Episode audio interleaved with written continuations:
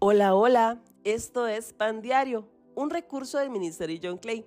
Mi nombre es Alejandra y hoy quiero compartirte un extracto de la palabra de Dios que tiene como objetivo este cuidar tus finanzas porque Dios está muy interesado en prosperarnos económicamente y para eso dejó en su palabra un montón de consejos.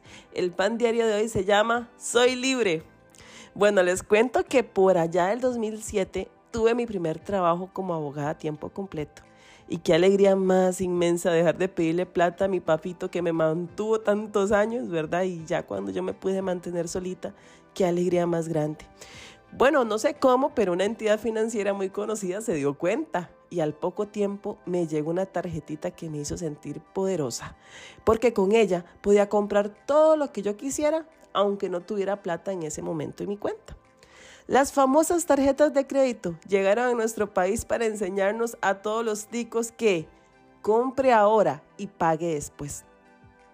Con aquella tarjeta yo compraba sin plata, pero cuando me llegaba mi salario, con mucho dolor depositaba mi dinero a aquella entidad financiera. Más de una vez se me olvidó pagar a tiempo la famosa tarjeta y me tocaba pagar unas multas que aún me duele la bolsa, amigos. Y solo una vez no pude pagar por falta de dinero, me enredé con el dinero y, y, ni les cuento los intereses que eso me generó. Ahí me di cuenta lo peligrosa que era aquella tarjetita. Una pregunta, contésteme con sinceridad. ¿Verdad que es más fácil acceder a comprarme algo si es a crédito que si yo tuviera el dinero en mi cuenta y tuviera que pagarlo inmediatamente? ¿Verdad? Que usted ve aquella blusa hermosa que vale 30 mil colones es más fácil decidir comprarla pasando una tarjeta de crédito que agarrar los 30 mil pesos que tengo en mi bolsa y pagarlos, ¿cierto? Así funciona nuestro cerebro. Qué engañados que estamos, porque al final hay que pagar esos mismos 30 mil pesos, ahora o después. Cuando llegué a Jesús, muchas cosas que yo pensaba cambiaron. Esto debido a la obra del Espíritu Santo, la cual abre nuestro entendimiento a la palabra de Dios. Por eso hoy yo te quiero compartir un texto bíblico que encontramos en Proverbios 22.7 y dice así, así como el rico gobierna al pobre, escucha esta parte, el que pide prestado es sirviente del que presta. Es cierto, a través de los créditos podemos adquirir cosas esenciales que necesitamos, pero también es cierto que en el momento en que adquieres una deuda, te, te vuelves esclavo de tu acreedor. Eso quiere decir que tu dinero que se traduce en trabajo y tu trabajo que se traduce en tiempo y ese tiempo que se traduce en vida le pertenece a otro. Por eso tienes que ser muy sabio en elegir hasta dónde estás dispuesto a ser esclavo de otro.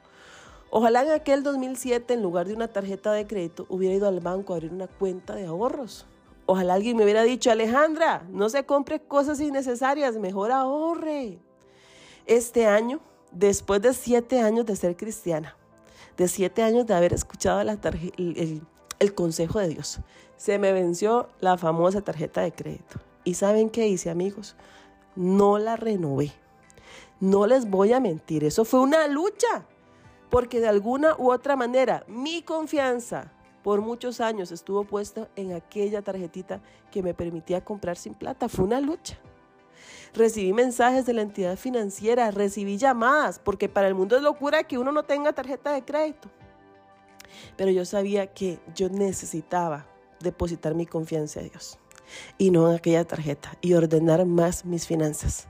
Ante la insistente pregunta de ¿por qué no desea renovar su tarjeta?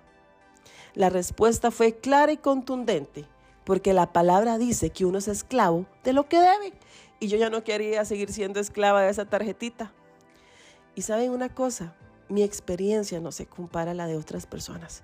Yo he visto personas que lo han perdido todo por las tarjetas de crédito.